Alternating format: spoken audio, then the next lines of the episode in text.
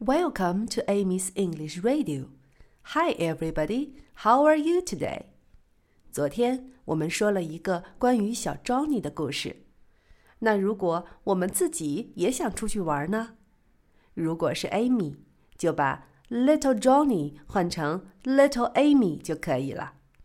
小朋友们也可以试着换成自己的名字哦。其他的歌词是不变的。Come again another day 是改天再来的意思。Come again another day。Wants to play 是想去玩的意思。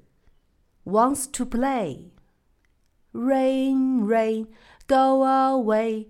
Come again another day. Little Amy wants to play. Rain, rain, go away.